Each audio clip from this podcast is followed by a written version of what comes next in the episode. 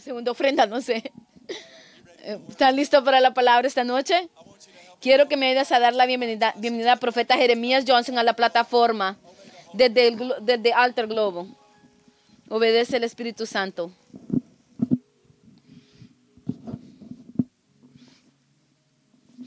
¿Pueden tomar asiento?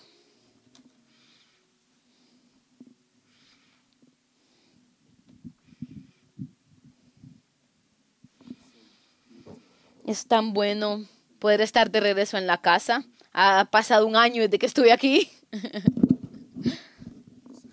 Creo que esta es mi décima vez este año. He estado aquí diez veces.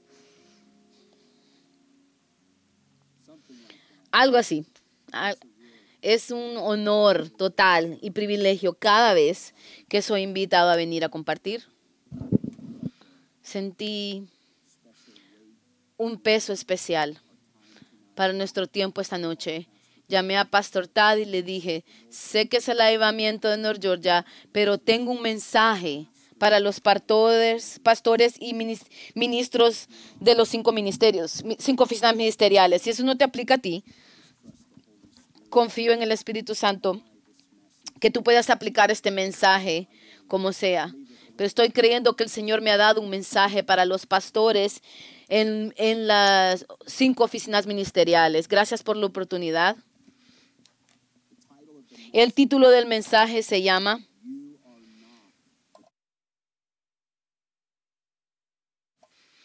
Tú no eres el Cristo.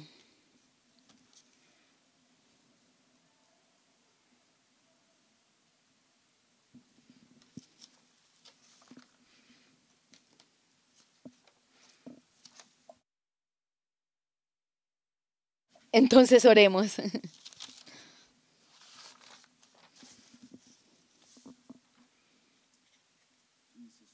Jesús, te amamos. Con toda nuestra afección y toda nuestra atención. Señor, abre nuestros ojos para poder verte, Señor. Oro, Señor, que camines por medio de esta habitación esta noche.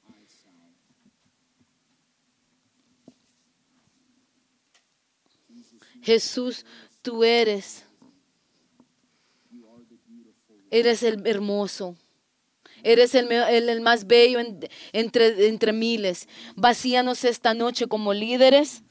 Vacíanos de el sueño americano de ministerios y que nos llenes y marcan, márcanos con eternidad. Dios, te estoy pidiendo que nos vacíes de los ministerios del sueño americano y que nos llenes y nos marques con la eternidad. En el nombre de Jesús, que yo oro. Amén. Amén. Voy a comenzar esta noche en Lucas 1. Si puedes ir ahí, voy a empezar a leer en el versículo 13, Lucas 1, 13. Lo que no, no me conocen, traigo saludos desde Charlotte, Norte Carolina. Muchos de mis miembros del equipo están ahí en el lobby. Varios libros que, que he escrito eh, han salido este año y están disponibles. También nos dirigimos para Israel el próximo año, Dios lo permita. Tenemos muchos contactos ahí que obviamente están bajo, bajo tremendo ataque ahorita y nuestro apoyo y nuestras oraciones están con Israel. Amén. Cada año que vamos, gente muchas veces dice, me estás manipulando y yo les digo a ellos, nunca sabes cuándo se van a cerrar las... cuando se van a cerrar las fronteras. No sabes si este es el último año que vas a venir. Así que si quieres unirte a nuestro equipo, Tad y Karen van a ir con nosotros a Israel en junio del 2023. Nos encantaría que vinieras con, con nosotros, pero por el momento continuemos llorando por Israel. Crecí como un hijo de pastor en Indianapolis, Indiana. Quiero darle gracias a mi padre, Joseph Johnson, por criar, criarme a mí. Algunos de ustedes tal vez preguntan si tengo un gemelo aquí. No lo tengo. Este es mi hermano Paul. Démosle un aplauso a Paul y su esposa. Paul es el más joven de, nosotros, somos cuatro varones. Yo soy número dos en la línea. Josiah, Jeremiah, Samuel y Paul, los nombres de nosotros. Fuimos criados en la casa de un pastor. Mi papá amaba al Señor. Él era un pastor de la gente de Dios, un hombre de compasión. En, en el verano, cuando la iglesia, la grama iglesia necesitaba ser cortada. Ese era el trabajo de los hermanos Johnson. Y en el, en el invierno, cuando nevaba, eran los hermanos Johnson que iban a limpiar la nieve con palas en el parqueo. Eh, amo que mi papá nos enseñó. Mi papá nos enseñó, si ves una necesidad, suple la necesidad. Y, y todos los pastores en líderes digan amén. Todavía no sé por qué la gente no entienda eso, entrando en una iglesia, porque piensan que alguien más lo va a hacer pero aprecio mucho el amor de mi papá para Dios, para su gente, para su casa y ayuda a formar muchas nuestras mentalidades, muchos nuestros deseos de servir a Dios. Cuando me gradué del colegio, fui al sur y a la Universidad de Surest, Southeast en Lakeland, Florida. Había seguido un héroe mío, Dr. Mark Ratland, que era el presidente de esa universidad en ese tiempo en Lakeland y conocí una mujer muy bella que está aquí, se llama Morgan y, es mi esposa. Dele un aplauso a mi esposa. ¿Puedes ponerte de pie para que te vean? Conocí a mi esposa Morgan ahí durante mi último año.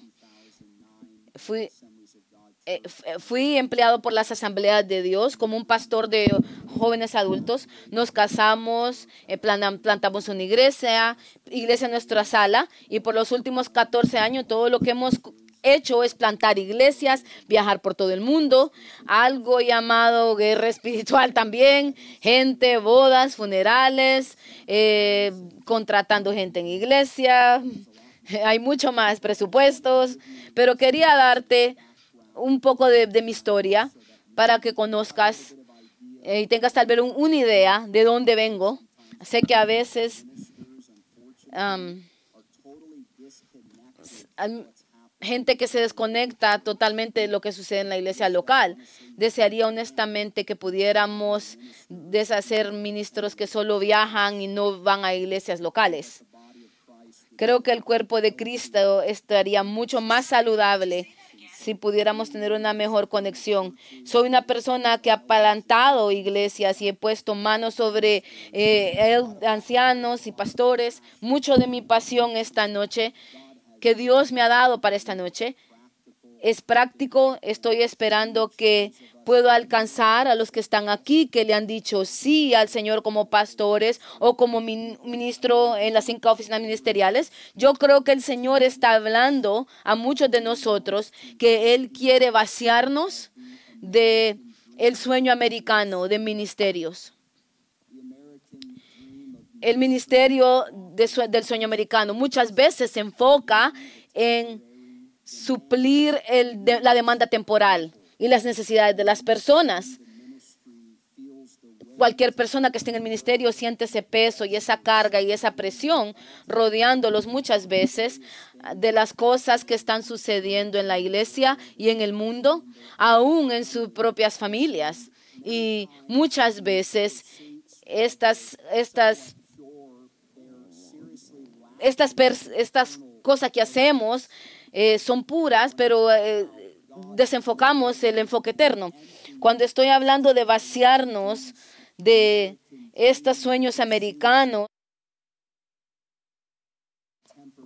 estas búsquedas temporales, no estoy diciendo que son una cosa mala, no estoy diciendo que son una cosa de pecado, pero a veces en el ministerio puedes perder a Jesús. Yo recuerdo tomando un grupo de pastores a Israel hace unos años y les pregunté por qué habían venido. Y me dijeron, hermano, hemos estado en el ministerio 20 años y venimos acá a encontrar a Jesús otra vez.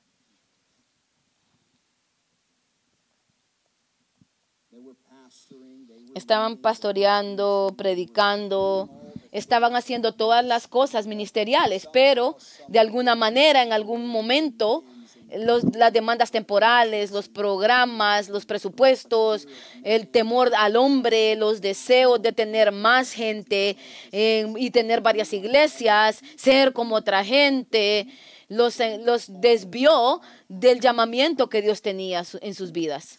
Entonces yo creo que mientras nos vaciamos de este, esta búsqueda del sueño americano, permitimos que Dios nos llene y nos marque para la eternidad.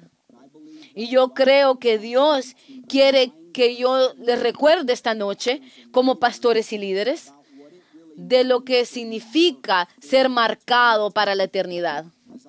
Mientras oraba, le pregunté al Señor, le dije, dirígeme en tu palabra, dame unos planos, planos, pero no podía alejarme de la, de la vida de Juan el Bautista y el ministerio de Juan el Bautista. Y yo creo que Dios levantó a Juan el Bautista como una voz y en su generación. Él no era un eco resonando algo. Él entendió su asignación, él entendía y que la vamos a leer claramente esta noche de sus propias palabras. Entonces le estoy pidiendo al Espíritu Santo que nos dirija en ese camino. Es mi entendimiento de que cuando un hombre y una mujer de Dios han sido marcados por la eternidad o para la eternidad, están su rostro y su corazón y su estilo de vida están puestos en, en el regreso del Señor. Cuando un hombre o una mujer de Dios han sido marcados por y para la eternidad, ellos por siempre viven con la segunda venida de Cristo, de Jesucristo, en su mente. Ya hay ya se está sintiendo que está un poco rara la habitación y voy a retar cuánto de nuestros ministerios están gastados solamente supliendo demandas temporales, necesidades temporales en una congregación que no tiene nada que ver con la eternidad.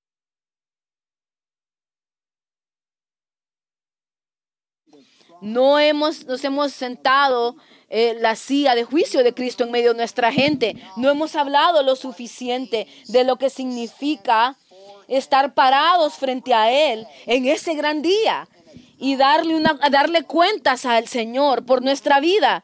No hemos hablado suficiente de la, de la salvación de Israel. Como América no es el centro del universo sabemos muy poco de la historia eterna que se está desarrollando en la tierra y muchos de nosotros necesitamos ser educados más cambiando nuestro enfoque, moviendo nuestro enfoque de un sueño americano temporal, de crecer nuestras iglesias, de agregar más iglesias, empezar más iglesias y haciendo más solo, que solo que solo tirando una oración ahí, mientras que ellos allá están siendo bombardeados. No hay, no se habla eh, lo suficiente, no hemos sido educados lo suficiente en este tema. Dios está invitándonos a ser llenos con el, su sueño, con sus deseos, con su gente. Hay, un, hay una doctrina demoníaca que está en la iglesia hoy que se llama teología reemplazante.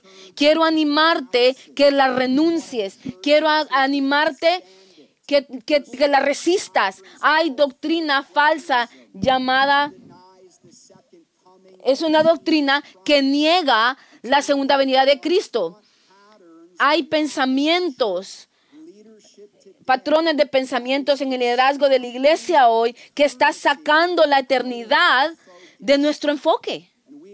Y nosotros sabemos, conocemos todo acerca del apostólico y, profético y liberación y bautismo y milagros, pero sabemos muy poco de la eternidad. Dios va a vaciarnos y liberarnos de esta, estas demandas y va a atrapar una generación de ministros en su historia y va a marcarnos como Él lo hizo con Juan el Bautista, como Él marcó a Juan el Bautista. Así que en Lucas 1 vamos a leer la historia de Zacarías y cómo un ángel se le aparece y comienza a revelar el plan que Dios tiene para Juan el Bautista. Lucas 1.13. Pero el ángel le dijo, no temas, Zacarías, porque tu oración ha sido atendida. Tu esposa Elizabeth te dará a luz un hijo y lo llamarás su nombre Juan. Tendrás gozo y alegría y muchos se gozarán de su nacimiento. Porque él será grande delante del Señor, nunca beberá vino ni licor, y será lleno del Espíritu Santo aún desde el vientre de su madre. Y hará que muchos de los hijos de Israel vuelvan al Señor su Dios. Él mismo quiero que subrayes el versículo 17. Él mismo irá delante del Señor como el Espíritu y el poder de Elías para poder volver los corazones de los padres a los hijos y los desobedientes a prudencia de los justos. Y aquí está la frase, para preparar al Señor un pueblo apercibido. Así que para preparar al Señor un pueblo apercibido. Mi, eh, es, mi estudiante griego favorito se llama Kenneth Witt y amo la manera como él traduce Lucas 1.17, específicamente cerca del final. Y él sumeriza el ministerio de Juan el Bautista, preparando la primera venida de Cristo, diciendo, como para alistar un pueblo preparado para el Señor. Él dice, para alistar un pueblo para el Señor que han sido posicionados en el estado espiritual correcto. Para alistar para el Señor un pueblo que han sido posicionados, han sido puestos en el, en el estado correcto espiritual. Así que Juan tenía un llamamiento de la primera venida de Cristo. Él era el hombre de Isaías 40. Él era la voz ya clamando en el desierto. Él había sido enviado para enderezar los ah, caminos torcidos. Él había sido enviado para levantar valles, para nivelar montañas. Él era el hombre de Dios de preparación antes de Cristo.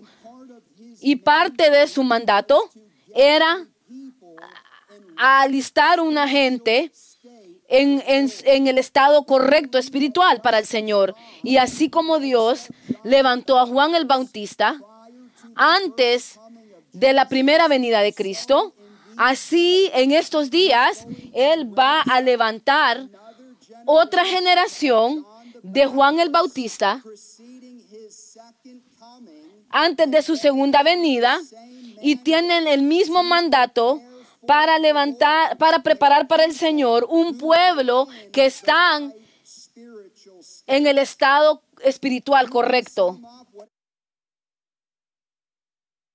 Tú puedes sumerizar cualquier prédica, cualquier enseñanza, cualquier carga que tengas, cualquier llamamiento que tú has recibido en el ministerio. Yo creo que al, al final se trata de preparar un pueblo para la segunda venida de Cristo. Yo sé que debemos de estar equipándolos para la obra de ministerio, pero ¿qué tipo de ministerio realmente estamos, para qué tipo de trabajo estamos preparando la gente? Si estamos evitando la eternidad. Voy a decirte claramente, ministerio no es, no vale la pena si tú le sacas la eternidad. El dinero no vale la pena, Dios mío.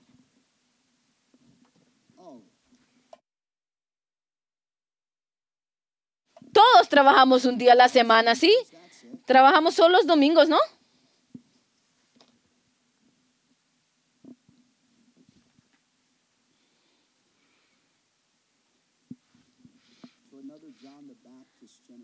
Otra generación de Juan el Bautista se está levantando en la tierra y su enfoque y su va a ser alistar y su apunte es alistar un pueblo. Y su objetivo es alistar un pueblo. Pablo dice en Gálatas 4:19, él dice, mis hijos, estoy con dolores de parto para tener más servicios. no dice eso. Pablo dice, estoy nuevamente con dolores de parto para que me den más dinero en las ofrendas. Una vez estoy con dolores de parto para que hayan más programas en la iglesia, para alcanzar más gente, para ganar amigos y para ganar influencia. Todo ministerios del sueño americano.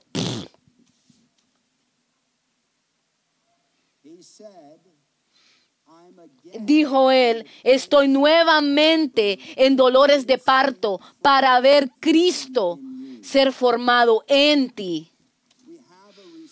Tenemos una responsabilidad como ministros para preparar un pueblo, para presentar un pueblo maduro al Señor.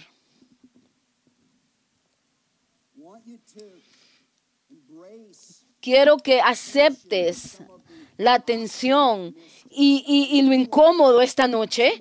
Yo me doy cuenta que algunos de nosotros vemos todos los compromisos y todos los sacrificios y todos los servicios que hacemos para el Señor y para su cuerpo. Y sentimos que, sienten que lo que están diciendo eh, eh, suena como la verdad.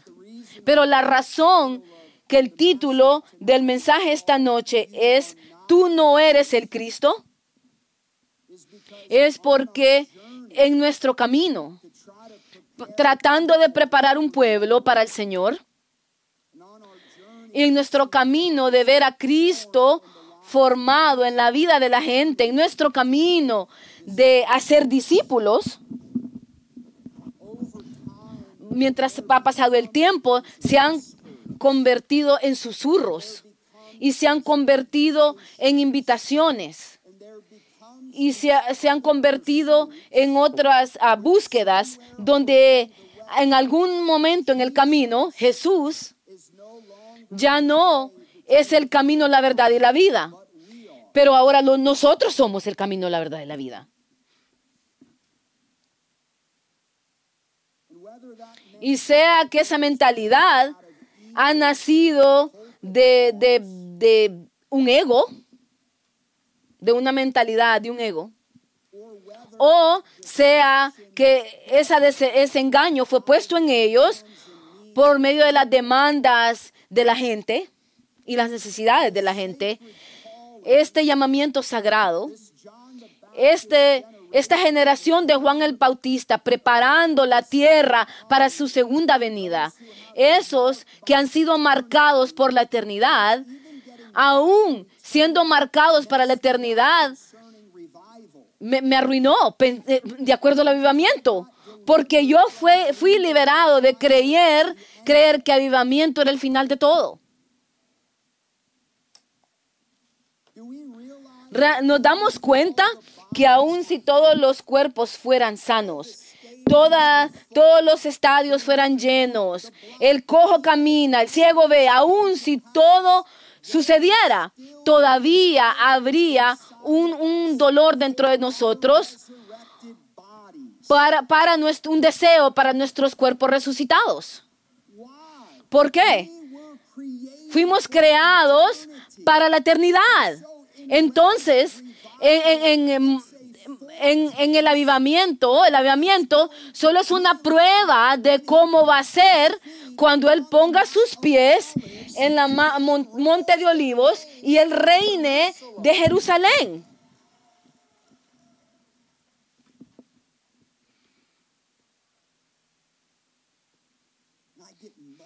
Y cuando soy marcado por la eternidad, estoy cargando este dolor y este, y este gemir y este anhelo que a veces ni siquiera puedo predicar porque solo son lenguas. Y yo veo las demandas y el, y el, um, el consumir esto que está tomando una, una generación de ministros, que los está arrastrando, donde nos hemos creído eh, las, los métodos americanos, que el Señor Jesucristo va a quemar en el fuego, porque esos métodos no han nacido de Él. Entonces estamos en este camino. Le voy a dar preguntar a algunos de ustedes que ayuden como un ejemplo. Muchos de nosotros, creciendo en el ministerio, fuimos marcados, fuimos llamados a cierta edad, a cierta conferencia. ¿Cuántos de ustedes pueden identificarse de cuándo fueron llamados? ¿Cuántos de ustedes pueden recordar cuándo fueron llamados al ministerio? Dijimos sí. Algunos de nosotros plantamos iglesias, otros pasamos tiempo en el campo misionero, otros fuimos pastores de jóvenes, evangelistas viajando. Todos le estamos diciendo, sí Señor, te seguiré. Sí Señor, te serviré. Pero entiende que hay un buffet que América ha puesto sobre nosotros, enfrente de nosotros, para tratar de distraernos y desviarnos para de, mantener a Él el centro. Y en vez de temer en Dios, tememos en la gente. En vez de plantar iglesias, porque Dios lo dijo, queremos eh, tomar encuestas. Ven a nuestra iglesia de, a ver si te interesa. Es como que tú vas a obedecer a Dios dependiendo en quién, quién está interesado, ¿no?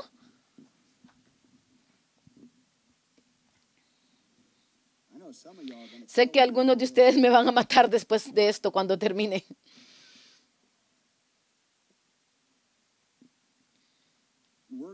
Y vamos a arrodillarnos y a doblarnos y a agacharnos a una junta.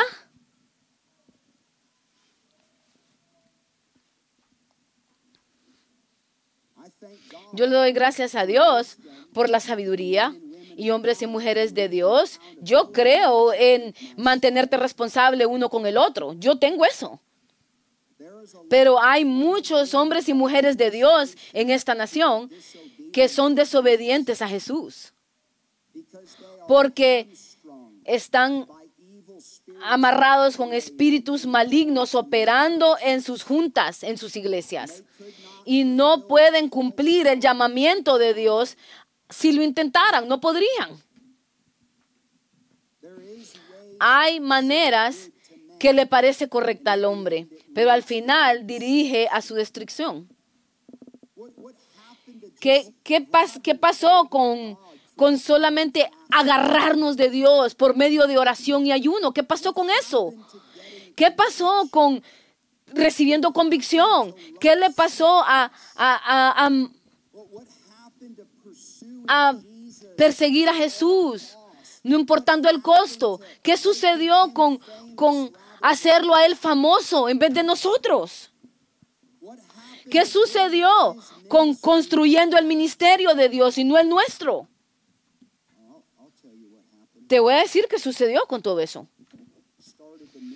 Comenzamos el ministerio y nos encontramos con traición. ¿Puedes ponerme esa jaqueta? Esa jaqueta.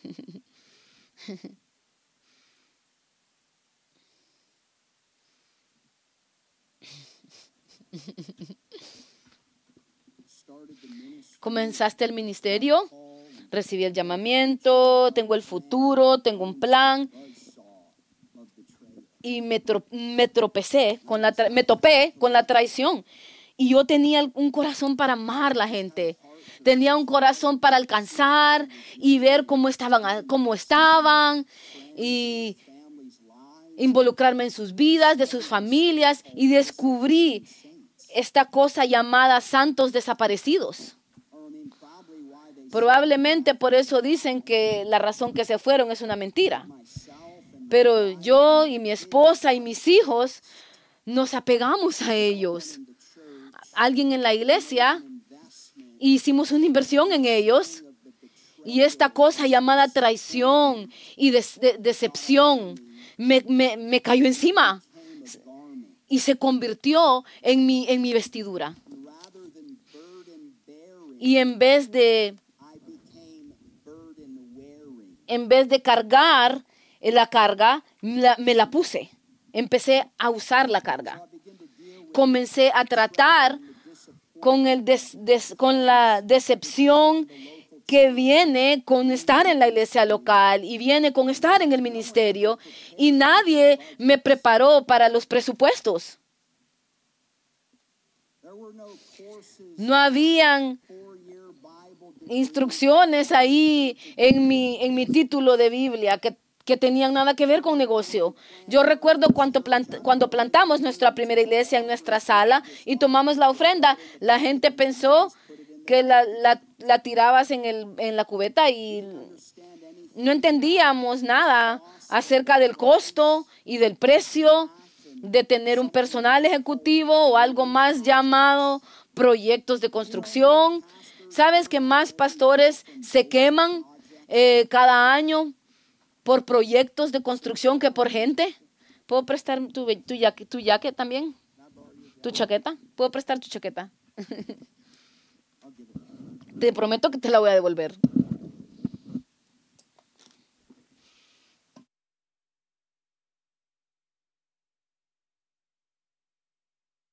Señor, ayúdame a perder más peso. Ahora estoy bajo la presión, bajo el estrés de, cumplir el, presupuesto y por alguna razón la gente que viene, ellos pagan su, su, casa, pagan sus cuentas, sus hijos tienen eh, cuentas de hospital y de escuela, pero cuando tomamos la ofrenda nos miran como que estamos locos.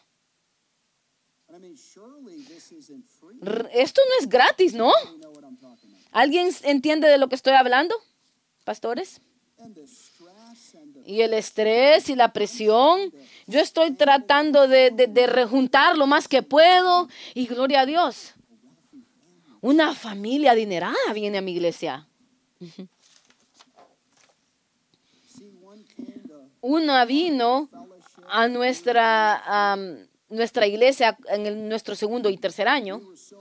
Estábamos tan pobres que lo único que podíamos era podíamos uh, pagar era encender el aire acondicionado el domingo. Entonces en Florida durante la semana era 80 grados y yo sudaba y sudaba y sudaba porque no teníamos cómo prender el aire. Estábamos rentando un lugar pequeñito con 30, 40 personas cada día. Yo estaba, iba a la caja, al buzón de correo esperando que iba a encontrar un cheque ahí, que de alguna manera, de alguna forma, la gente iba a ver mi corazón, ver el llamamiento y nos iban a ayudar. Entonces un día una familia adinerada vino a mi iglesia y empezaron a diezmar. Y un y uno de sus cheques de diezmo pagaba todas las cuentas. Y yo estaba tan alegre, tan agradecido con el Señor, pero me fijé que mientras pasaron las semanas, el esposo, el padre, dejó de venir. Y solo era su esposa y sus hijos que seguían viniendo y venían y venían y venían. Una semana fui al buzón de correo y ahí estaba el cheque de ellos. Y el Señor me dijo, devuélveselo. Quiero que le pongas una nota al cheque y lo devuelvas. Quiero que le pongas en la nota, di, escríbele ahí, tu dinero no puede comprar tu salvación. Tú puedes gritar y saltar todo lo que quieras, pero yo lloré cuando hice eso. Yo decía, Señor, yo estoy aquí tratando de servirte eh, con un plan loco de iglesia y tú quieres que yo devuelva esta plata. Señor empezó a citar su propia palabra a mí. ¿Qué, qué,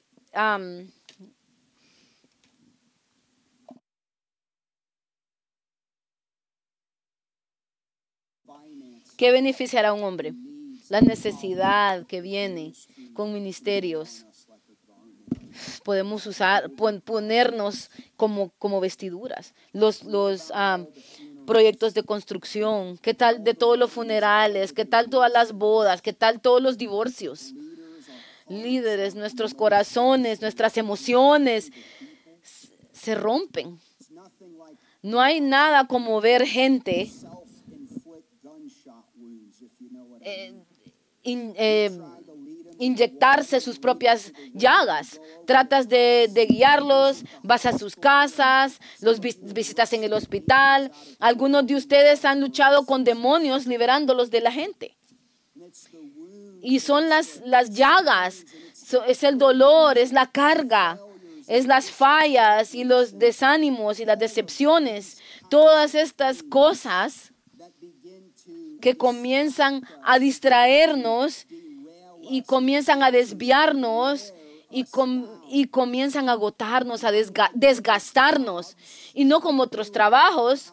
Tú y yo tenemos un llamamiento santo que no es trabajo y todavía tenemos que levantarnos y predicar, todavía tenemos que levantarnos y ministrar y la mitad de las personas no saben que apenas podemos mantener las cosas juntas. Yo recuerdo en mi quinto año, yo estoy ahí en el altar diciéndole al Señor, si tú no sé si no sos pentecostés, perdón si no lo sos, pero le dije al Señor, si tú no me emborrachas en el espíritu, yo no voy a poder predicar, Señor.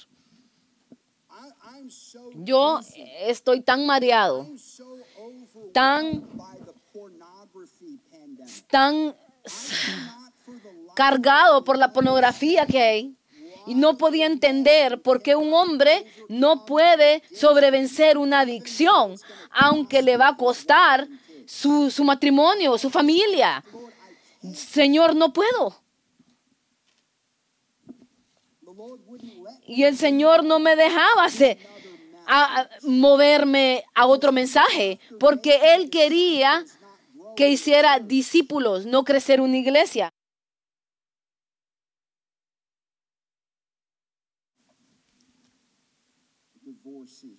Los divorcios, las bodas. ¿Qué tal contratando personal ejecutivo? Prediqué para una iglesia Asamblea de Dios por 45 años él tenía varios títulos. Uno de sus títulos era contratando personal ejecutivo.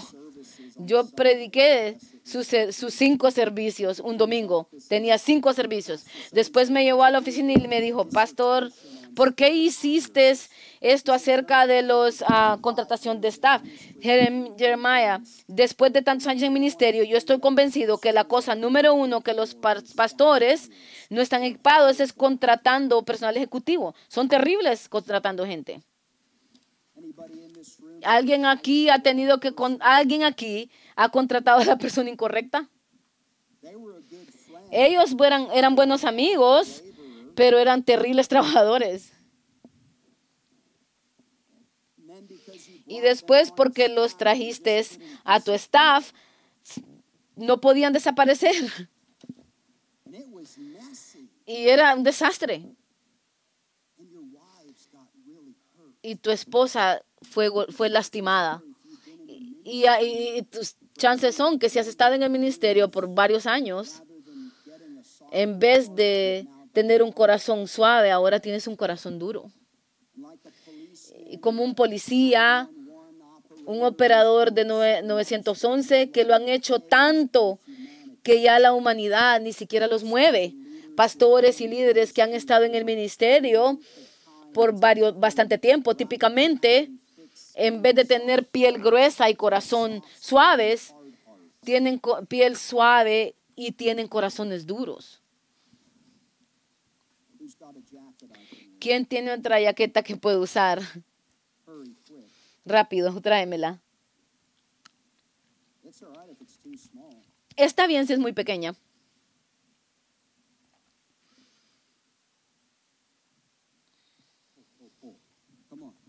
Ayúdame, jálame el brazo.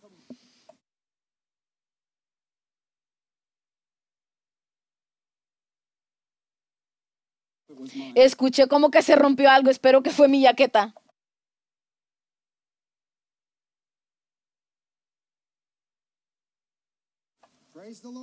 Gloria a Dios, hermano, Dios es bueno. Todo, el todo está bien, los niños están bien, la casa está bien, gloria a Dios. Y la gente, ellos ni siquiera se dan cuenta que estás pasando nada, porque en la mente de ellos tú solo trabajas un día a la semana.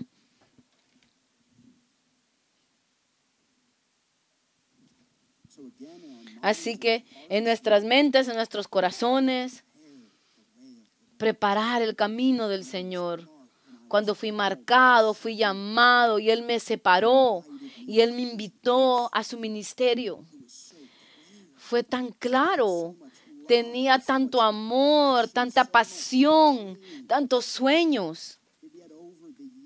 Pero por mientras han pasado los años, las demandas, las necesidades temporales de las personas han comenzado a pesar y aplastarme. Tan, tan, tan socado como estoy ahorita. Ni siquiera he hablado de la seducción de influencia.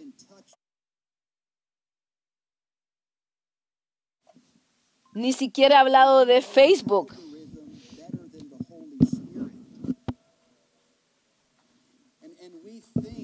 pensamos que la aprobación de Dios, de los hombres, son basadas en, el, en la marca de que sos verificado ahí en las redes. ¿Y cuántos seguidores? Si solamente puedo hacer unos cuantos shows, si solo puedo saltar y darles ahí más mensajes, me sentiría mejor de mí mismo, porque la gente en mi iglesia no les caigo bien ni siquiera.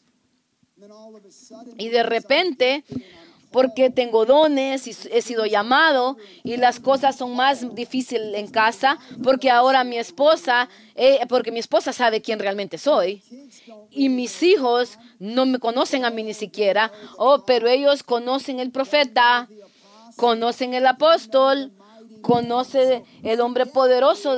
Así que olvídate, olvídate de esto. Me voy a ir y me voy a prostituir por acá. Voy a prostituirme de la iglesia local porque puedo recibir más dinero acá. La gente me, les voy a caer mejor por acá. Y de repente, un hombre y una mujer que una vez caminaron en una unción auténtica y un llamamiento auténtica, comienzan a venderse por el apostador más bajo. Nos convertimos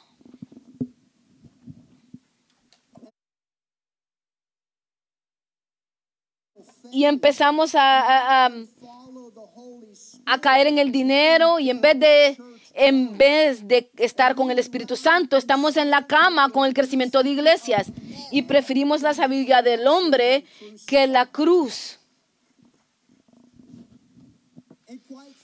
Y francamente, con tal que yo tenga varios servicios y varias iglesias, con tal de que tengamos mucha plata, yo tengo que estar correcto con Dios. Y mientras pasa el tiempo, la seducción de influencia nos lleva al lugar donde pasamos más tiempo em, cuidando nuestro itinerario en vez de cultivar intimidad en la oración. Y yo creo que estoy hablando a un grupo maduro. Lo que significa es que hermanos y hermanas, si han predicado la palabra por suficiente tiempo, seamos honestos, tú puedes predicar. ¿Realmente necesitas orar? ¿Realmente necesitas pasar tiempo con Dios? No. Puedes abrir tu Biblia y predicar otro mensaje. Que la unción estaba 20 años atrás en ese mensaje, pero ni siquiera te has dado cuenta que la unción se ha ido de ti.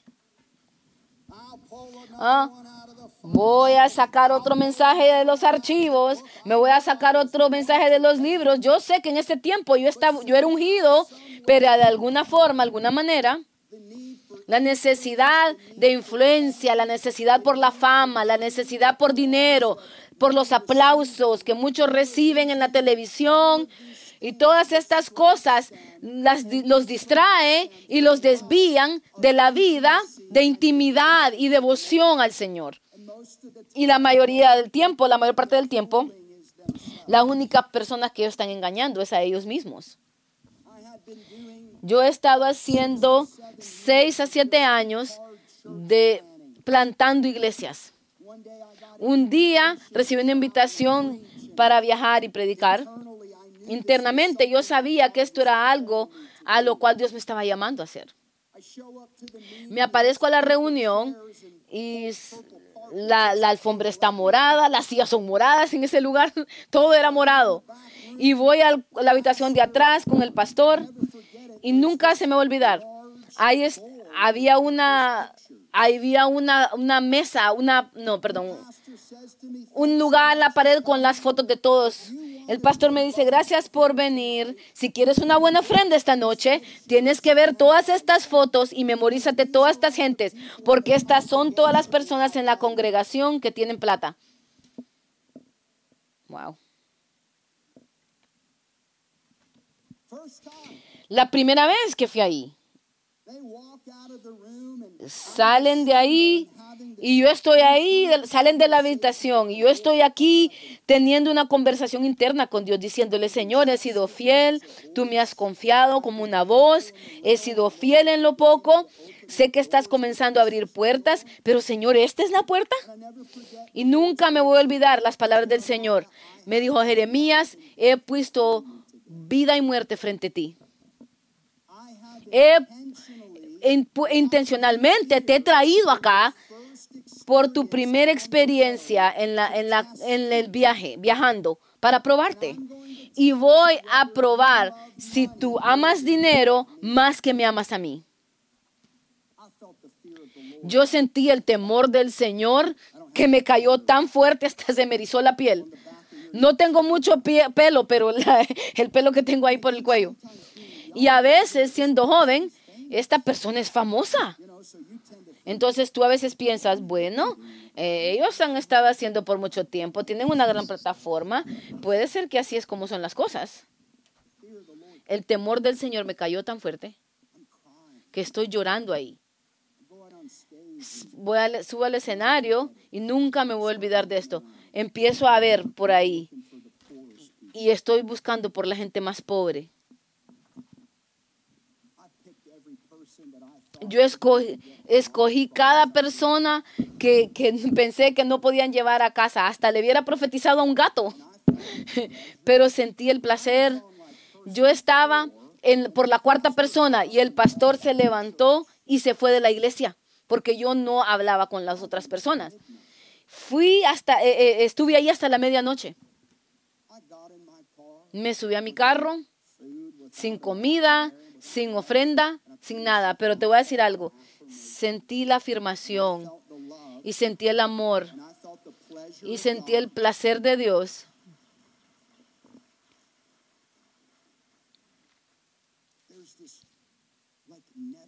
Como, como, nunca antes. Hay, un, hay esto entre ministros, como nunca antes. Tienes que ser como la estrella, superestrella de YouTube, como estos famosos en la televisión y la congregación y la gente en nuestra carne, en, nuestro propio, en nuestros propios deseos nos jalan, nos jalan. ¿Quién más tiene otra chaqueta? Vamos, hermano. Tú puedes dejar eso así porque acabo de comenzar. Ay, Dios. Por favor, no me rompas la chaqueta.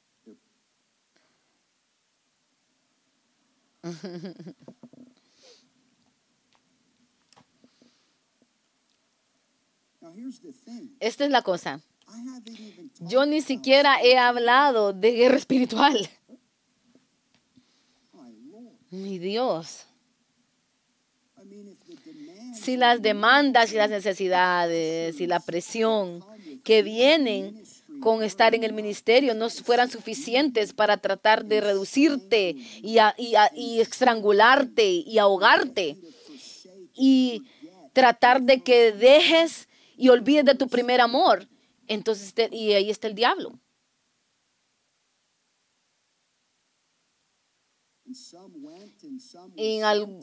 y unos fueron enviados y otros el diablo los envió. Recuerdo predicando para un pastor en Ohio. No podía averiguar qué era lo que estaba pasando en su iglesia. Yo le dije, hermano, tienes un Jonás acá. Y él dijo, ¿qué significa eso? Yo le dije, tú estás tan enamorado con crecer tu iglesia y mantener gente en asientos que ni, siquiera te has dado cuenta que tú eres como un lugar, eh, él es un lugar seguro para un Jonás. En vez de enviarlo de regreso a su pastor, del cual él se reveló y necesita arrepentirse, tú tienes un, un reino de guerra, de guerra espiritual, porque estás en cama con un Jonás. Mi hermano, no sé qué es lo que está pasando aquí. Eh, mi esposa, mis hijos. Hablas a ministros y con líderes hoy. están como pegando puñetazos en el aire, en la oscuridad. Lo que yo creo que el Señor, no sé si puedo ponerme otro abrigo, otra chaqueta, y no quiero darle gloria a Satanás, él es un mentiroso, pero escondiéndote detrás de los deseos para tener un libro, para escribir un libro, para llegar al canal de Daystar, no te das cuenta que Jezabel está en el otro lado de la puerta. Y no nos damos cuenta que en nuestro, en nuestro cansancio y cuando Satanás comienza a agotarnos, ahí es cuando Satanás viene buscando un momento oportuno. Y estamos tan estirados que algunos de nosotros todavía estamos corriendo eh, por, el, por el camino ministerial. Estamos tratando de balancear diferentes tareas, diferentes cosas. Tenemos que seguir, tenemos que seguir, porque nosotros somos el Cristo y yo soy el camino, y yo soy la verdad, y yo soy la vida. Y de repente hemos sido engañados que nuestro llamamiento es construir su iglesia.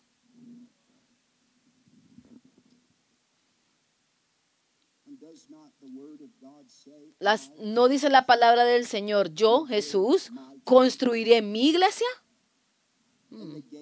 ¿Y las puertas del infierno no prevalecerán?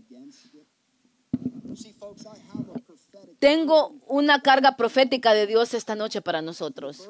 Y la carga es que muchos de nosotros estamos agotados. Muchos de nosotros estamos quemados, estrangulados, siendo, siendo em, ahogados por el sueño americano, consumido por las demandas, las necesidades de las personas y ni siquiera todavía amo a Dios, no estoy cuestionándote el amor de Dios. Gracias por tu servicio. Te doy gracias por tu dedicación. Eh, te doy gracias por porque le has dicho que sí a esa obra. Pero ¿ya te has olvidado de tu primer amor?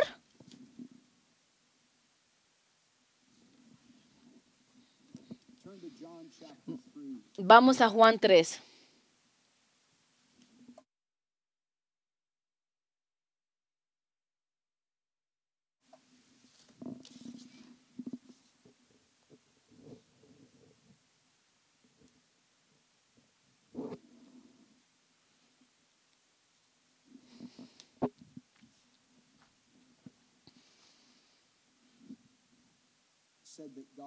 Dios va a levantar una generación de Juan el Bautista en estos últimos días, que van a preparar un pueblo para el Señor, para su segunda venida.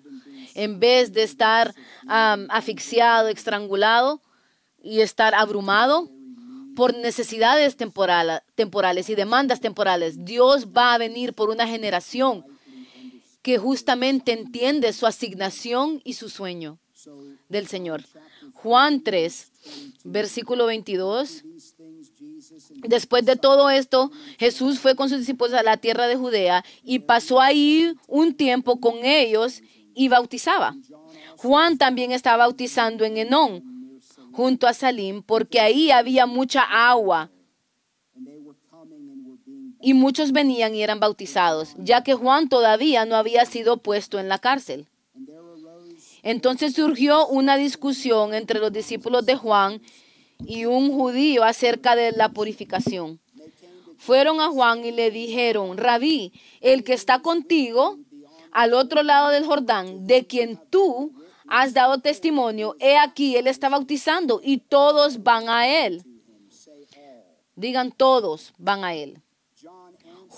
Respondió Juan y dijo, ningún hombre, quiero, quiero por un minuto decirte esto. Voy a darte 7, 17, voy a darte siete razones por las cuales Dios te está llamando de regreso a, a, tu primer amor. Juan está a punto de responder a estos hombres en una manera que nos va a ayudar a reconocer, Juan no estaba consumido con necesidades y demandas temporales, él reconocía su asignación en la tierra. Y no voy por ningún minuto tratar de decirnos a nosotros que las necesidades y las demandas de la gente no son importantes. Lo que estoy diciendo es esto, que hay dos ministerios hay, hay ministerios para el Dios de la casa y ministerios para la casa de Dios. Cualquier tiempo que ministerio a la casa de Dios es más importante que el ministerio al Dios de la casa, estamos viviendo en idolatría. Se trata de prioridades. Se trata de ser un hombre o una mujer de, la presencia. Se trata de ser un hombre o una mujer de oración. Se trata de reconocer, yo no puedo ayudarte a ti si no recibo ayuda yo. Si no cuido a mis propios hijos, si no miro en los ojos de mi esposa, eh, cuando salgo en, cita y le digo que es bella, entonces no puedo seguir caminándote por medio de este divorcio y sanarte porque yo no estoy bien. Se trata de ser liberado. Estoy profetizándote a ti. Desearía romper estas, estas chaquetas. Dios quiere liberar muchos de nosotros de cargas falsas, Dios quiere liberar a muchos de nosotros de responsabilidades falsas. Dios quiere liberar a muchos de ustedes de, de esforzarte por obras muertas de religión. Que tengo que seguir porque si no sigo, la gente... Muy buen trabajo, Jesús. Oh, entonces tú eres el camino y tú eres la verdad y tú eres la vida. Por supuesto que no puedes ir de vacaciones, no necesitas hobbies. Tienes que ser un hombre fiel y mujer fiel de Dios. Tienes que entregar tu vida. Algunos de nosotros en esta habitación literalmente estamos adictos al ministerio. E, es nuestra identidad, es nuestro propósito, es nuestro centro y no sabemos cómo funcionar fuera del micrófono, sin el micrófono. Y damos todo esta de los labios, de los labios, hermano, yo sé quién soy yo. Por eso nunca tomas un sabático, por eso nunca vas de vacaciones, por eso nunca pasas tiempo con tu familia, porque tú no conoces quién eres sin todo eso. No sabes quién eres sin todo eso.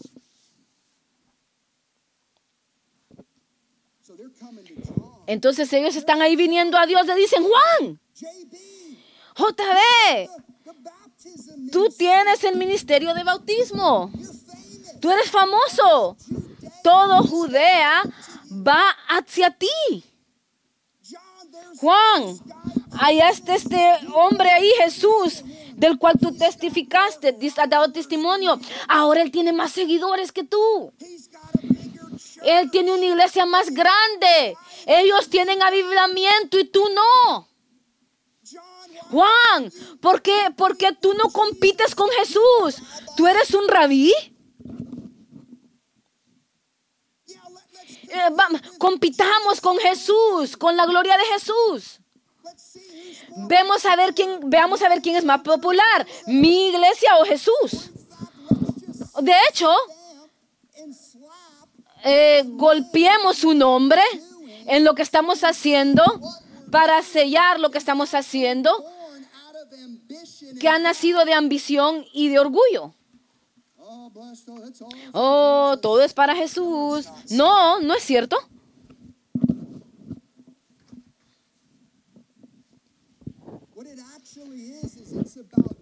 Lo, de lo que se trata realmente es de tu reputación.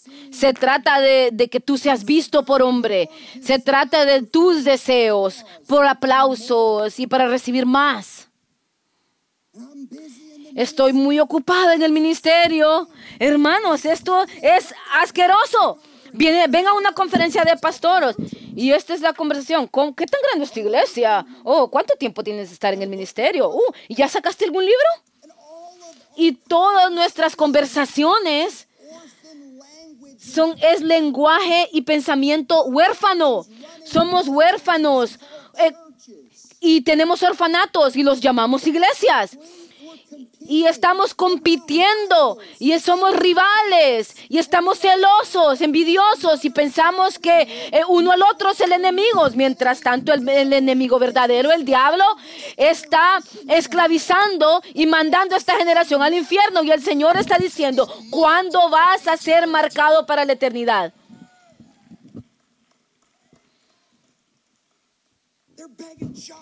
Están rogándole a, a, John, ven Juan, entra en la pelea.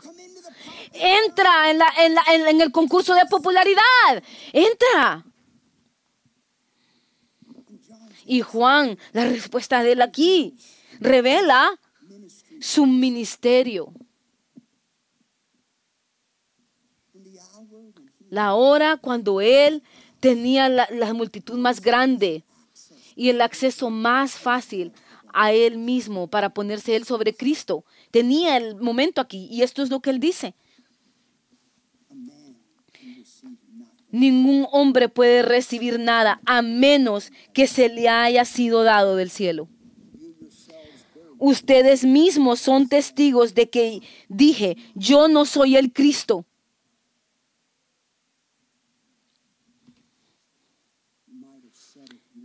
Puede ser que hace años dijiste eso, pero ¿lo dirías conmigo esta noche? Yo no soy el Cristo. Es saludable, es necesario. Gloria a Dios que podemos ver a las necesidades y hacer lo mejor que podamos, pero al final del día nuestro papel solamente es apuntarlos a ellos, al Señor. El Señor está tratando de liberarnos de cargas falsas y responsabilidades falsas y, y síndrome de Jesucristo.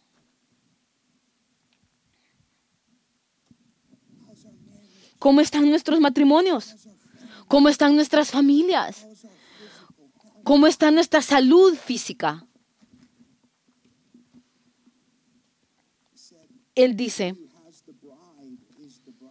el que tiene a la novia es el novio, pero el amigo del novio que ha estado de pie y lo escucha se alegra mucho a causa de la voz del novio. Así pues, este, este mi gozo ha sido cumplido. A él le es preciso crecer, pero a mí menguar. El que viene de arriba está por encima de todos. El que, el que procede de la tierra es terrenal y su habla procede de la tierra. El que viene del cielo está por encima de todo. Escribe esto rápidamente. Número uno, yo creo que Juan el Bautista nos da un plano, planos de siete puntos que nos va a ayudar a quedarnos en nuestro carril que nos va a ayudar a funcionar en una manera saludable como ministros y no convertirnos a las demandas y las necesidades de las personas y a estrangularnos y asfixiados y quemarnos por mientras pase el tiempo. Número uno, un hombre no puede recibir nada. Ningún hombre puede recibir nada a menos que se le haya sido dado del cielo. Juan, el llamamiento de Juan no vino por medio de universidad de, de bíblica, o por certificados bíblicos. Él dice, ningún hombre puede recibir nada a menos que se le haya sido dado del cielo. Gloria a Dios por las universidades bíblicas y los 50 mil dólares que me costó. Pero yo no estoy en el ministerio hoy porque tengo un título bíblico. Yo estoy en el ministerio hoy porque Dios me ha dado todo lo que Él tiene. Yo le doy gracias a Dios por la impartición, le doy gracias a Dios por los hombres y mujeres que me han, me han cuidado, pero al final del día yo quiero ser una voz, no un eco. Le doy gracias a Dios por todos los otros modelos en mi vida y otros ministerios y otras las cosas buenas de las cuales podemos aprender de conferencias de pastores y todo eso. Pero si vamos a caminar en poder y el, el espíritu de Juan el Bautista en los últimos días, tenemos que, que recibir algo del cielo. Número dos. Ustedes mismos son testigos que dije, yo no soy el Cristo sino que he sido enviado delante de Él. Esto es tan importante. El título del mensaje, cuando vamos a caminar en, en salud, en salud y, y, en sanidad, tenemos que confesar diario, yo no soy Jesús. Tú no lo estás diciendo por ellos, tú estás diciendo por ti mismo.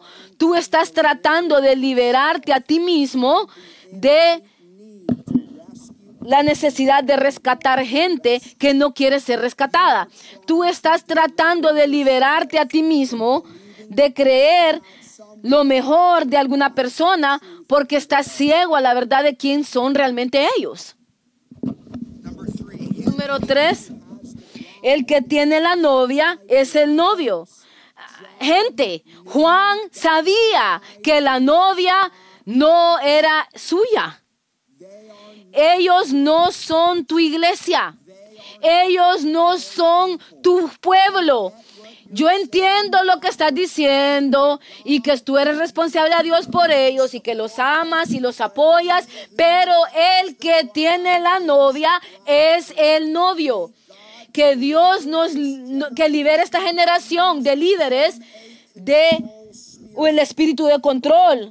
Señor, soltamos la gente que tú nos has dado. ¿Por qué quieres gente en tu iglesia que no quiere estar ahí?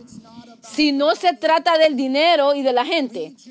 No, te soltamos y te bendecimos y si Dios te ha llamado a estar aquí, Él te va a mantener aquí. Si no, no debes estar aquí, hay muchas otras iglesias maravillosas en nuestra área en las cuales puedes atender, pero un huérfano nunca diría eso. Alguien que, desvía su sentido y su valor de ministerio, nunca va a bendecir y, y enviar gente. Señor, libéranos. Número cuatro, el amigo del novio escucha su, escucha su voz. ¿Y qué eres tú de los cinco oficinas ministeriales? Si quieres apóstol, eres evangelista. Pero ¿dónde están los amigos del novio? ¿Dónde está la generación de ministros dispuestos a entregar sus títulos, rendir sus títulos en la cruz? Y están bien con simplemente decir, yo soy un amigo de Jesús. Yo soy un amigo del novio. Yo existo para exaltar al novio, para dirigirte hacia el novio. Amigo del novio está, de pie y lo escucha. Una de nuestras naciones es estar de pie y escucharlo. Número cinco. Ah, pues este mi gozo ha sido cumplido. Se alegra mucho a causa de su voz. Juan dice que su gozo ha sido completo en escuchar a la voz del novio. Yo estaba manejando y el Señor me dijo, Jeremías, dile a mis pastores y líderes que voy a venir como el Roy Muchos de ustedes estuvieron parados fuertes por santos durante la pandemia, pero ahora tenemos una pandemia de pastores. Y para una generación que intentó fielmente pastorear la gente durante la pandemia, es tiempo de que nosotros seamos pastoreados. Es tiempo de que el Roy, el Dios que ve, el Roy, el Dios que ve, es transducido pastor. Algunos de nosotros tenemos que empezar a darnos cuenta que Dios está más interesado en amarnos en que usarnos. A que usarnos. Dice que Él encuentra gozo en su voz. Número 6 dice, él debe crecer, pero yo debo menguar. estamos en una conferencia que se llama Vacío. Señor, pedimos que tu presencia y tu poder y tu aceite fluyan nuestras vidas y ministerios una vez más al lugar donde tú aumentas que yo pueda disminuir. Hay muchos de los predicadores llamado, llaman esto, el, llaman al púlpito el, el, um, escritorio sagrado y habrían empezaban los sermones diciendo, escóndeme de la gente, Señor, porque reconocían que no era su llamamiento construir iglesias y ministerios eh, de acuerdo a personalidades o carisma. Su deseo era que Dios debe aumentar en la casa y nosotros disminuir. Número siete, el que viene de arriba está por encima de todo. El que procede de la tierra es terrenal y su habla procede de la tierra. El que viene del cielo está por encima de todos. Juan reconoce su papel, que su papel es testificar de Cristo. Quiero cerrar esta noche compartiendo una historia por primera vez e invitarte aquí si quieres recibir ministración. ¿Cuántos de nosotros predicadores sabemos que solo nos estamos predicando a nosotros mismos? Ok, alguien dijo la verdad por ahí. Tengo una buena serie de sermones, hermano. Sí, sí, sí, te estás predicando a ti mismo. Hace meses Dios comenzó a tratar conmigo personalmente. En los últimos 13 a 14 años de haciendo ministerio, funcionando en los dones y llamamientos y unción, el Señor me dio convicción de mi salud física, de lo que yo estaba poniendo en mi cuerpo. Cuando tú ah, te pones la chaqueta y aconsejas gente y escuchas el abuso sexual y el suicidio, tiene una manera de pesarte, de que y en ministerio nos encanta mediquear. Muchas veces mediqueamos cosas el y, el dolor. Y a veces el dolor no está en el, no está en el ministerio. Hemos tratado de cómo debemos ser mejores esposos, mejores padres. Perdí mis hijos porque estaba tratando de salvar otra persona desviada en la iglesia. El Espíritu Santo al fin me alcanzó y sus palabras a mí fueron, tú necesitas liberación.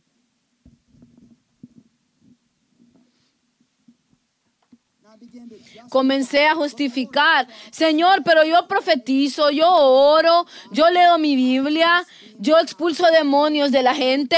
El Señor me dijo, tú necesitas liberación. Ese fue el 4 de agosto. me senté con mi esposa, la agarré y me senté con ella. Nunca le contaba a nadie esta historia. Nos, me senté en nuestro cuarto y le dije, amor, necesito liberación. Y yo no creo que yo debo ir a uno de mis a uno de mis amigos famosos a, que, recibir liberación. Yo creo que tú y yo juntos, con tu oración y mi arrepentimiento, yo puedo ser liberado. No tengo que ir a buscar a nadie de mis amigos famosos. Yo no voy a mentirte, me tomó seis meses llegar a ese punto. Dios estaba tocando en la puerta y yo estaba resistiéndolo a Él. Y yo justificaba todo el fruto de mi ministerio, estaba ocupado y el Señor me dijo, Jeremías, estás mediqueando el dolor y, el, y la batalla interna con la comida.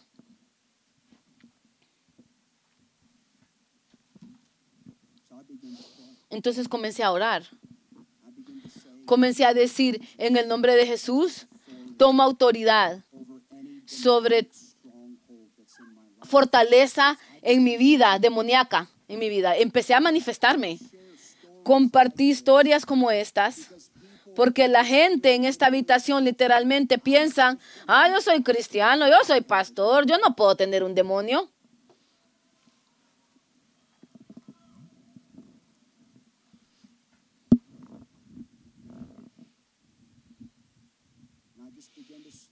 y comencé a lentamente tomar autoridad, toma autoridad. Ahora, Señor, quiero que me enseñes dónde está la fuente de esto. Comencé a orar. Esto es lo que oré. Estoy orando y liberándome. Dije, cuando tú tenías 12 años, me dijo, había un espíritu de, de odio propio que entró. Cuando tenías 12 años había un espíritu de rechazo que entró. Y has estado tratando con este demonio toda tu vida. Y comencé a tomar autoridad sobre el espíritu de rechazo. Comencé a tomar autoridad sobre el espíritu de odio a mí mismo. Y mi cuerpo comenzó a moverse bajo el peso del poder y la autoridad de Jesucristo. Algo comenzó a cambiar dentro de mí mi esposa estaba tan, fue tan bondadosa, se sentó ahí conmigo, oró conmigo y comencé a tomar autoridad sobre eh, maldiciones generacionales. Yo sé que la mitad de ustedes no creen eso, pero comencé a tomar autoridad sobre cada hombre fuerte en mi vida, en la vida de mi familia, y le ordené que se fuera. Y Estoy parado delante de ti hoy como alguien que está viviendo dos meses limpio. He bajado 29 libras. Quiero que le des gloria a Dios. La aprecio, pero tú puedes sobrevencer. Yo, yo, yo estaba molesto con cada, con cada Coca-Cola de dieta cuando estás, en la, cuando estás viajando y ministrando, la única cosa abierta a veces es la gasolinera. La medianoche, lo único que está ahí es Dennis, IHOP. Yo permití que las excusas y la justificación. Y yo no puedo, nunca voy a poder. Una vez más, en ese mundo, yo estaba justificándolo por medio de la carne, no dándome cuenta que tengo una fortaleza esto podría ser una podría ser una fortaleza demoníaca para muchos de ustedes. Ah, buen mensaje, hermano. Sí, yo no soy el Cristo. Esto es pedirle al Espíritu Santo. Espíritu Santo, si hay algo, alguna forma de, de un hombre fuerte, de mi niñez, si necesito liberación del espíritu de huérfano, si si mi manejar si mi empuje a, ser un ministro es porque estoy tratando de probarle a mi papá que él estaba incorrecto. Señor, si, si hay ah, llagas y dolor, heridas, Señor, y he estado al ministerio para cubrir todo eso, y hoy, y hoy,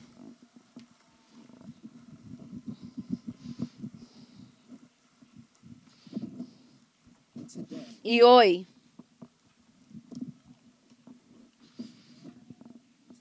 Y hoy.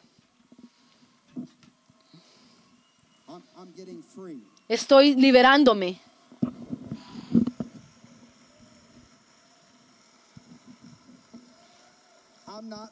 No soy el Cristo.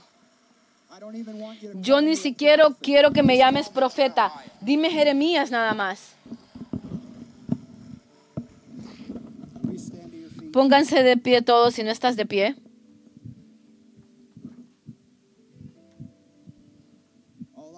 Todo lo que sé es que cuando nos vaciamos podemos ser llenos de Él. Pero cuando estamos llenos de nosotros mismos, estamos vacíos de Él. Levanta tus manos. 30 segundos. Voy a soltar grupo A para que comiencen a entrar a las aguas de bautismo. Yo sé que hay una invitación esta semana a pastores, esta conferencia de pastores y líderes que vengan en un acuerdo como nunca antes. Yo no soy el Cristo. Señor, te estamos pidiendo en los últimos momentos que traigas gran liberación y que traigas gran libertad a cualquier forma de responsabilidad falsa, cualquier forma de carga falsa. Señor, tomamos autoridad sobre cualquier fortaleza demoníaca.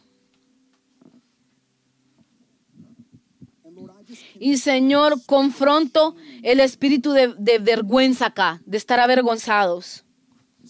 Algunos de nosotros estamos avergonzados porque no lo tenemos todo bien puesto. Así como el Señor me liberó de vergüenza, yo puedo hablar esta noche. Quiero animar a alguien que mientras vienes al altar para ser ministrado, Él va a romper el poder de vergüenza de tu vida que te mantiene escondido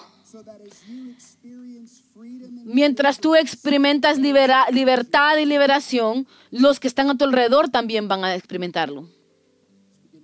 Comienza a levantar tu voz por un momento.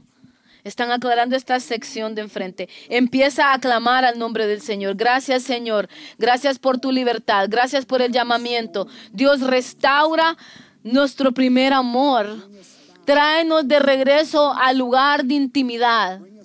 Tráenos de regreso al lugar de nuestro primer amor. Oro, Señor, que mientras son bautizados muchos en agua esta semana, que va a haber una unción fresca de Juan el Bautista una vez más. Señor, que nos marques para la eternidad, que nuestros ojos estén en el precio. Su nombre es Jesús. Si tienes letra A, quiero que vengas aquí por mí, por mi lado. Si estás aquí y sabes que quieres ser ministrado, voy a pedirte que sean solo pastores y líderes. Vengo aquí muchas veces y oro y profetizo por mucha gente, pero este llamado al altar es para pastores y líderes que quieren libertad y quieren liberación. Tal vez te identificaste con algo en el mensaje, tal vez fueron la comida, adicción al ministerio, puede ser eh, mentalidad de huérfano desde tu niñez. Y dices, hermano, necesito libertad, necesito sanidad. Si ese eres tú, quiero que vengas al frente al altar. Letra A, bautismos acá. Si quieres oración, quiero que vengas al frente.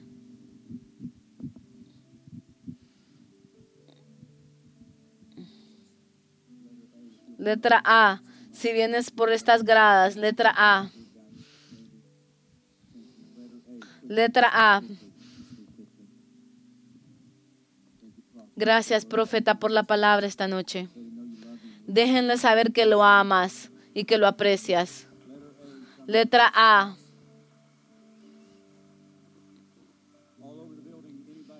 ¿Alguien más? Por letra A, ven hacia acá. Ayúdenme. Letra A. Gracias. Gracias, caballeros y damas. Letra B va a salir en la pantalla pronto, en unos momentos. En unos momentos vamos a poner la letra B. Alec va a estar atrás, listo para ayudarte. ¿Cuántos están listos para ser bendecidos esta noche? Tener un encuentro con el Señor en las aguas. Amén. Bendito sea su nombre. No estamos en ningún apuro esta noche. No vamos a estar en, en, en una velocidad rápida. Vamos a ministrar en las cuatro piscinas y vas a tener un encuentro con Dios. Ten paciencia mientras esperas. Hace unos años una mujer vino a esta habitación, viajó desde Las Vegas, a una víctima de un tiroteo. Le había destruido su, su oído, sus tímpanos, no podía escuchar. Manejó todas estas horas desde Las Vegas y esperó pacientemente. El santuario estaba vacío para el tiempo que ella entró a las aguas. A las dos y media de la mañana, ella y otra persona, la amiga que venía con ella, fueron las dos últimas en ser bautizadas. Ella fue sumergida en esa agua sin, sin música, nadie viéndola, solo ella y su, y su amiga. A las dos y media de la mañana, Dios la tocó. Abrió lo que médicamente era imposible, es su oído que no podía ser restaurado. Dios le dio todo, le devolvió todo de nuevo a las dos y media de la mañana.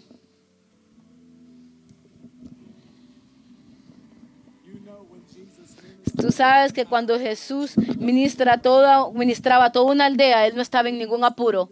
Él no solo movía la mano, la Biblia dice que lo sanaba a todos. Tocaba uno tras el otro.